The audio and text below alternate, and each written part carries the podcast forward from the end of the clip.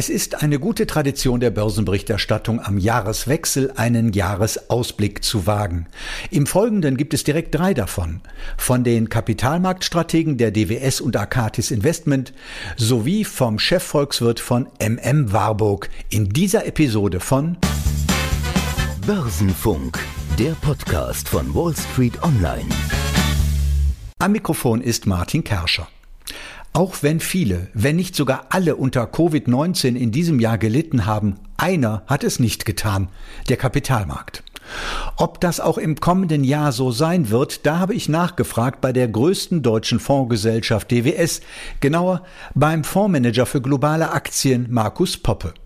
Und von ihm wollte ich zunächst einmal wissen, ob seiner Ansicht nach Aktien im kommenden Jahr die Anlageform mit dem höchsten Renditepotenzial bleiben werden. Also kurze Antwort ja, das denke ich schon, dass Aktien weiterhin in diesem Umfeld alternativlos sind. Wer langfristig Vermögensaufbau betreiben möchte, muss ähm, mit der Einschränkung, wir kommen natürlich mit sehr, sehr hohen Bewertungen in das nächste Jahr rein. Sie hatten es eben in Ihrer, äh, im Eingang angesprochen. Das war ein tolles Aktienjahr. Auch 2020 äh, war ja schon gemessen an den Herausforderungen, die wir hatten, ein eigentlich tolles Aktienjahr äh, in zumindest einigen Bereichen. Und daher muss man sich eigentlich, glaube ich, darauf einstellen, dass 2022 zumindest deutlich schwankungsanfälliger sein wird. Ja, wir sind einfach an einem Punkt angekommen, wo Bewertungen wahrscheinlich wenig Luft nach oben haben, äh, die Geldpolitik eine sehr große Rolle weiterhin spielt. Und das haben wir in den letzten Tagen ja auch gesehen. Das kann am Markt dann durchaus auch mal für gewisse Turbulenzen sorgen. Und das würde ich als Anleger auch im nächsten Jahr erwarten. Also wenn das für den Markt insgesamt gilt, lohnt es sich doch vielleicht auf einzelne Sektoren zu schauen. In welchen bieten sich denn überdurchschnittliche Chancen und sollten Anleger dabei eher so auf klassische Value oder vielleicht besser auf moderne Growth-Werte setzen? Ja, das ist eine Frage, die treibt natürlich Anleger äh, schon eine ganze Weile herum, wenn man, wenn man sich einfach mal vor Augen führt, wie stark äh, Wachstum in den letzten Jahren wirklich, ähm, was für eine Performance-Wachstum hingelegt hat. Und naja, wenn man einfach äh, einen Schritt zurückgeht und sagt, die Zinsen haben wahrscheinlich wenig Luft nach unten, sondern werden eher tendenziell steigen. Ähm, zumindest wenn man sich die Inflationsraten anschaut, deutet sich das an. Ähm, und damit wird Wachstum eher ein Bewertungsproblem haben. Und dann würde ich sagen, ist die Voraussetzung für Value-Aktien, auch für Value gibt es natürlich verschiedene Definitionen, was ist Value eigentlich, aber insgesamt für Geschäftsmodelle, die im Vergleich zu ihrer Historie noch nicht sozusagen ganz oben angekommen sind in der Bewertung, die hohe Profitabilitätskennzahlen haben, die hoffentlich auch gute Bilanzen haben, äh, die viele Barmittel generieren, die sollten nächstes Jahr eigentlich ganz gut funktionieren. Wenn Sie auf die unterschiedlichen Kapitalmärkte dieser Welt sehen, welche Region halten Sie denn für besonders interessant? Ja, äh, Europa kommt einem, glaube ich, immer wieder sozusagen vor Augen, wenn man an Value denkt, weil Europa eher ein Value-Markt ist, gerade im Vergleich zu den USA. Ähm, als DWS sind wir nach wie vor der Meinung, dass es aktuell zumindest gar keine so großen regionalen Präferenzen gibt, weil einfach die Unsicherheit im Moment sehr, sehr hoch ist. Aber wer ein bisschen mehr Risiko eingehen möchte, der, glaube ich, findet in Europa einige Titel, die attraktiv gepreist sind. Und dann ist natürlich noch Asien im Fokus. Äh, Asien hat dieses Jahr ziemlich große Probleme gehabt, insbesondere China. Äh, da ist viel passiert, da ist in den Bewertungen sehr viel passiert. Also mutige Anleger sollten durchaus auch Richtung China schauen, weil da deuten sich eigentlich eher die Anzeichen an, dass China etwas ähm, hilfreicher wird in der, in der äh, Fiskal- und Geldpolitik, äh, während ja im, sozusagen im Westen das Pendel eher in eine andere Richtung schlägt. Ne? Der fiskalische Impuls wird nächstes Jahr weniger, die Notenbanken ziehen eher die Zügel an. Also daher mutige gucken nach China und nach Europa. Drei Themen werden tendenziell ja enge Begleiter der Kapitalmärkte im kommenden Jahr bleiben. Covid-19, die Inflation und die Zinsen. Über Covid-19 werde ich eher mit einem Virologen reden, aber über Inflation und Zinsen, da sind Sie doch der richtige Ansprechpartner. Die Inflation bleibt hoch, die Zinsen niedrig. Würden Sie das so unterschreiben?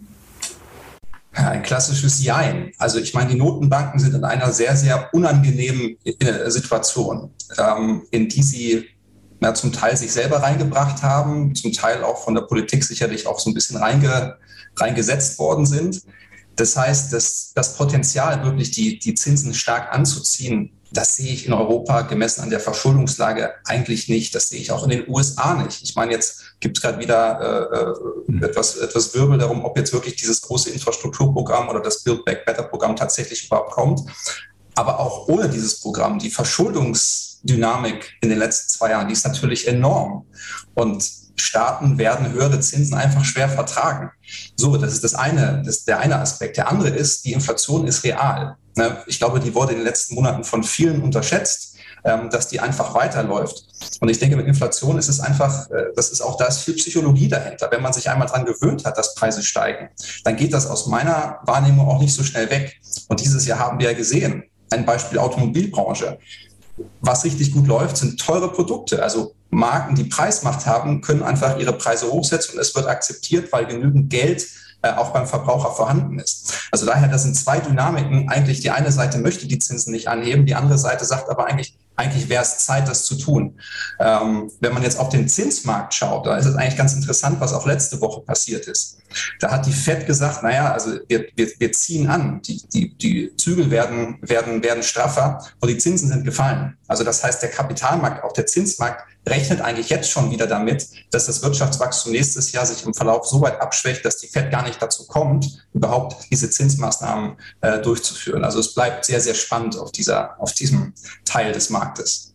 Und da schließt sich die Frage an, ohne die ich Sie heute nicht entlassen kann. Was würden Sie KapitalanlegerInnen empfehlen? Wie sollten Sie sich aufstellen angesichts dieser Eckdaten? Also ich glaube, Anleger sollen sich erstmal fragen, was bin ich bereit, welches Risiko zu tragen. Ja, also nur weil ich jetzt bei meiner Hausbank 50 Basispunkte Negativzinsen zahle, würde ich jetzt nicht blind sagen, oh, jetzt muss ich schnell ähm, in den Kapitalmarkt. Ich meine, wir sind Vermögensverwalter, wir freuen uns über jeden Zufluss. Aber die Kunden müssen sich natürlich dabei wohlfühlen und müssen sich einfach auch der Tatsache bewusst sein, dass Aktien auch mal 10, 20, 30 Prozent kurzfristig fallen können. Das haben wir letztes Jahr auch zu Genüge gesehen, dass das so ist. Hm. Also langfristig würde ich jedem raten, Aktien sind ein gutes Mittel, äh, Fondssparpläne sind ein gutes Mittel, aber man muss sich immer wieder hinterfragen, halte ich das dann auch aus, wenn meine Vermögen kurzfristig schwanken? Und da wäre mein Rat langfristig, ja, halten Sie es aus, nutzen Sie gerade diese Phasen, wo Leute ängstlich sind und seien Sie da mutig. Und wenn Leute zu gierig werden, seien Sie vielleicht ein bisschen vorsichtiger. Ja, aber längerfristig bin ich völlig überzeugt, spielt, äh, kommt man an der Aktie nicht vorbei. Das war Markus Poppe von der DWS. Irgendwie haben wir sie in den vergangenen Jahren doch immer sehr geschätzt, die Jahresendrallye und dieses Jahr Fehlanzeige.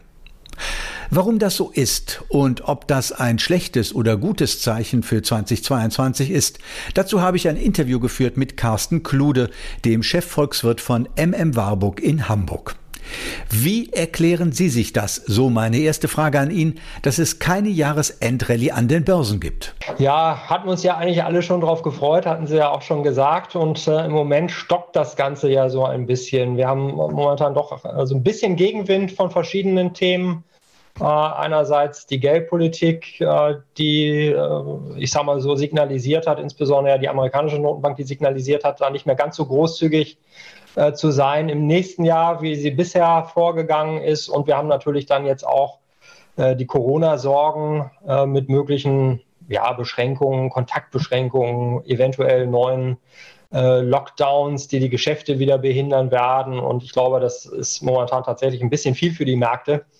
Ähm, und dementsprechend, ja, also äh, die, die Weihnachtsrallye ist bisher so ein bisschen ins Wasser gefallen, wobei man schon auch sagen muss, wir haben so auf Tagesbasis auch ein unheimliches Hin und Her. Also äh, das sind ziemlich große Sprünge, die die Märkte im Moment machen und insbesondere auch einzelne Werte, die dann äh, zum Teil auf äh, Tagesbasis sich so um vier, fünf oder sechs Prozent manchmal bewegen, einen Tag rauf und am nächsten Tag dann wieder runter. Also keine so ganz klare Tendenz im Moment. Im nächsten Jahr wird uns ja sicherlich die Zinspolitik der Notenbanken so noch etwas beschäftigen oder sehr beschäftigen und Covid-19 natürlich, dass Sie für ein nur kurzfristiges Störfeuer für die Kapitalmärkte halten. Warum? Ja, das klingt jetzt so ein bisschen verharmlosend, äh, das soll es gar nicht sein. Ähm, aber ich denke mal, wenn man sich äh, so die vergangenen anderthalb Jahre mal vor Augen führt, haben wir natürlich immer diese Wellen gehabt. Also ich sage mal, die Märkte haben immer negativ reagiert, wenn die Corona-Fallzahlen äh, wieder stark angestiegen sind, so wie das im Moment der Fall ist. In, in, ja, auch nicht überall auf der Welt, muss man sagen, sondern es sind im Moment einige Länder, äh, gerade die Industrieländer, die jetzt wieder höhere Corona-Fallzahlen berichten. Gerade hier auch in der Eurozone sind die Zahlen rasant in die Höhe geschnellt. Ähm, wir haben jetzt äh, die neue Variante Omikron äh, aus Südafrika, wo sich alle den Kopf zerbrechen, äh, wie gefährlich diese neue Mutation ist. Sie ist anscheinend ja hoch ansteckend.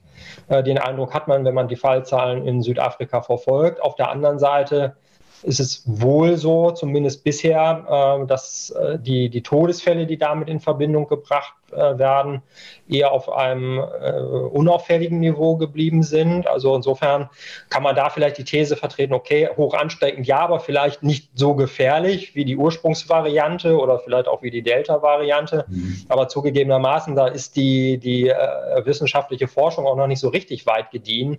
Und das ist eben einer der Gründe für die, für die aktuelle Unsicherheit. Aber um nochmal auf das Thema zurückzukommen, warum eher kurzfristig? Normalerweise ist es ja so, dass wir dann im Frühjahr und mit dem, wenn die, wenn die Temperaturen wieder steigen und sich das Geschehen wieder mehr vom, von innen nach außen verlagert, dass dann auch die Corona-Fallzahlen wieder sinken. So war es im letzten Jahr. Und ich denke, dass dann auch die, äh, die Wellen wieder abebben werden. Dann kommt wieder ein bisschen Normalität, wirtschaftliche Normalität zurück. Und man darf ja nicht vergessen, ähm, die Wirtschaft ist eigentlich, äh, eigentlich gut gerüstet, wie ich finde. Also es ist viel Liquidität im Umlauf. Äh, die, die Sparquoten der privaten Haushalte sind beispielsweise immer noch ziemlich hoch. Ähm, die Arbeitsmärkte haben sich erholt. Das heißt also, es ist Geld da und eigentlich auch die Bereitschaft ist da, dieses Geld dann auszugeben, wenn man es denn kann. Und dementsprechend würde ich eigentlich davon ausgehen, dass wir dann spätestens im Frühjahr und im Sommer dann auch wieder eine deutliche Erholung der Wirtschaft sehen werden, auch wenn jetzt in den Wintermonaten das Ganze eher so ein bisschen mit äh, gebremstem Schaum vonstatten gehen wird. Ein weiteres wichtiges Thema des nächsten Jahres wird ja auch sein, wie die Geschäftsergebnisse der Unternehmen ausfallen werden. In 2021 haben sich die Analysten mit ihren Erwartungen ja immer sehr zurückgehalten und die Erwartungen wurden dann oft übertroffen. Ist das auch im kommenden Jahr so, wenn Sie damit rechnen? Ich könnte mir das gut vorstellen, dass das äh, auch nächstes Jahr der Fall sein wird. Ähm, es ist häufig so, wenn, äh, wenn, wenn Sie so starke, sehr starke konjunkturelle Veränderungen haben, äh, dass das dann, ich sage mal, nicht nur Unternehmensanalysten, auch Volkswirte natürlich immer schwer wirklich greifen können. Man versucht ja immer, sich an äh, Erfahrungswerten zu orientieren, aber diese Erfahrungswerte das sind halt eigentlich immer so Durchschnittsentwicklungen, die man dann unterstellt. Und wenn man so außergewöhnliche Phasen hat, wie wir sie jetzt in den letzten anderthalb, zwei Jahren gesehen haben, dann äh, widerspricht das so diesen normalen Entwicklungen natürlich schon. Und dementsprechend ist aber ist es dann ganz normal, dass man konjunkturelle Abstürze dann unterschätzt und einen, einen Aufschwung dann auch ebenfalls unterschätzt im Normalfall. Ähm, und das gilt sowohl eben, ich sag mal, für volkswirtschaftliche Prognosen als äh, auch aber dann auch für die Unternehmensergebnisse. Und ähm, ich finde das ganz interessant, wenn man sich mal anschaut, was so die Analysten nächstes Jahr für die Ergebnisse der DAX-Unternehmen erwarten. Das ist so, wenn man äh, in die Datenbank bei FactSet beispielsweise reinschaut, ist das ein Plus von 4 Prozent. Das ist alleine eigentlich schon das, was äh, ich und viele andere Volkswirte als reales Wirtschaftswachstum erwarten für Deutschland. Und dann haben wir natürlich auch noch ein bisschen Inflation oder sogar ein bisschen mehr im Moment. Das heißt also, normalerweise würde man ja immer unterstellen, die Gewinne wachsen mindestens so stark wie das nominale Wirtschaftswachstum. Und äh, dementsprechend glaube ich schon, dass hier äh, dann doch die Früchte etwas zu tief gehängt sind, beziehungsweise die, die Schätzungen zu tief sind ähm, und übertroffen werden können. Wenn wir über die Geschäftsergebnisse reden, lassen Sie uns mal ein konkretes Beispiel nennen. Äh, die äh, Quartalzahlen des US-Sportartikels Herstellers Nike, jetzt vorgelegt worden, überraschend gut ausgefallen, Umsatz und Gewinn besser als erwartet. Äh, Wissen Sie das als ein gutes Signal, insbesondere auch was das Thema Lieferkettenprobleme angeht? Das ist ja auch eine Achillesferse. Und Nike scheint die ja nicht zu haben. Ja und nein, würde ich sagen. Also die Zahlen waren tatsächlich gut. Äh, die, die äh, Gewinnprognosen wurden übertroffen, die Umsatzerwartungen ebenfalls. Also das war schon äh, ein richtig starkes Ergebnis, das da vorgelegt worden ist. Und ja, ich glaube schon, dass das auch eine gewisse Blaupause sein kann für die Berichtssaison, die dann Anfang Januar beginnt. Ähm, Nichtsdestotrotz, Nike hat auch schon auf, auf bestehende Lieferkettenprobleme weiter hingewiesen. Das hat insbesondere natürlich mit den Produktionsstandorten in Asien zu tun. Vietnam ist ein wichtiger äh, äh, Produktionsstandort für, für Nike, aber eben auch für andere Unternehmen. Und gerade jetzt zuletzt sind dort eben auch die Corona-Zahlen wieder nach oben gegangen. Ähm, das heißt also, es ist wahrscheinlich absehbar, dass dann auch wieder neue Produktionsbeschränkungen stattfinden oder nicht so viel und nicht so schnell produziert werden kann, äh, äh, wie man das vielleicht gerne hätte, weil die Auftragssituation ist natürlich sehr gut und die Nachfragesituation ist auch sehr gut. Ähm, dementsprechend würde das bedeuten, dass sich dann wahrscheinlich die, die, Probleme oder die Probleme bei den Lieferketten dazu führen, dass sich das ganze Thema dann wieder so ein bisschen äh, auch nach hinten verschiebt. Das heißt also, dass, äh, dass die mhm. Nachfrage dann einfach wieder etwas später bedient werden kann. Aber zugegebenermaßen, Nike hat schon auch gesagt, dass die Entwicklung gerade und die Nachfrage insbesondere auch in Nordamerika sehr, sehr gut und sehr stark gewesen ist. Äh, wir hören ja auch äh, momentan, dass äh, immer noch sehr, sehr viele Schiffe vor den Häfen liegen. Also ich sage mal, da sind ja Waren äh, transportiert worden, die vielleicht noch nicht unbedingt ähm, jetzt schon in den Regalen sind, aber die quasi vor der Tür stehen. Und da glaube ich schon, dass das dann auch in den nächsten Wochen und Monaten sich so ein bisschen entspannen wird und dementsprechend dann auch, äh, dass das mit dazu beitragen wird, dass diese Lieferkettenproblematik nach und nach dann auch, ich sage mal, nachlassen wird als, als Problemfeld und sich die Situation dann im nächsten Jahr dann hoffentlich auch wieder normalisieren wird. Soweit der Chefvolkswirt von MM Warburg, Carsten Klude. Börsengänge sind immer ein wunderbarer Gradmesser für die Stimmung an den Kapitalmärkten. Und wie es mit der Stimmung, insbesondere mit den Börsengängen aussah in 2021 und aussehen wird in 2022, das habe ich besprochen mit Stefan Risse, dem Kapitalmarktstrategen bei Arcatis Investment. Die Zahl der Börsengänge hat im vergangenen Jahr den höchsten Stand seit 2007 erreicht. Insgesamt 22 IPOs gab es. Der letzte bekannte war Daimler Truck. Kein klassischer Börsengang, sondern eine Abspaltung. Das bedeutet, dass sich der Wert der Daimler AG um die neu gelistete Nutzfahrzeugsparte Daimler Truck AG verringert. Die Erstnotiz Mitte Dezember lag bei 28 Euro, jetzt sind es knapp über 30 Euro. Eine Kursexplosion sieht wahrlich anders aus. War es denn insgesamt ein zufriedenstellendes IPO-Jahr in 2021? So meine erste Frage an Stefan Risse. Ja, wenn man sich überlegt, dass es mal zumindest wieder Börsengänge gegeben hat in Deutschland, Auto 1 gehörte ja beispielsweise auch noch dazu oder Vantage Towers, ähm, dann war das zumindest befriedigender als all das, was wir die Jahre davor gesehen haben. Es sei daran erinnert, die Firma Biontech hoch hoch erfolgreich in Mainz ansässig, ist ja schon, glaube ich, 2018 an die Börse gegangen, aber eben nicht bei uns, sondern in den USA an der Nasdaq. Insofern ist es schon begrüßenswert, dass es neue Unternehmen gibt, die an die Börse kommen. Und nicht jedes davon wird ein Erfolg. Und bei Daimler Truck, na ja, es ist einfach man hat als Daimler-Aktionär jetzt nicht mehr nur Daimler, sondern man hat jetzt Daimler und Daimler Truck. Das ist jetzt auch nicht so spannend, dass die sich nun gleich verdoppeln müssten. Schauen wir doch einmal hinaus in die Welt. 2388 Börsenneulinge hat die Wirtschaftsprüfungs- und Beratungsgesellschaft EY im Jahr 2021 gezählt und damit 64 Prozent mehr als 2020. Also so viel IPOs gab es zuletzt vor 20 Jahren. Wie erklären Sie sich das und unseren Zuschauern?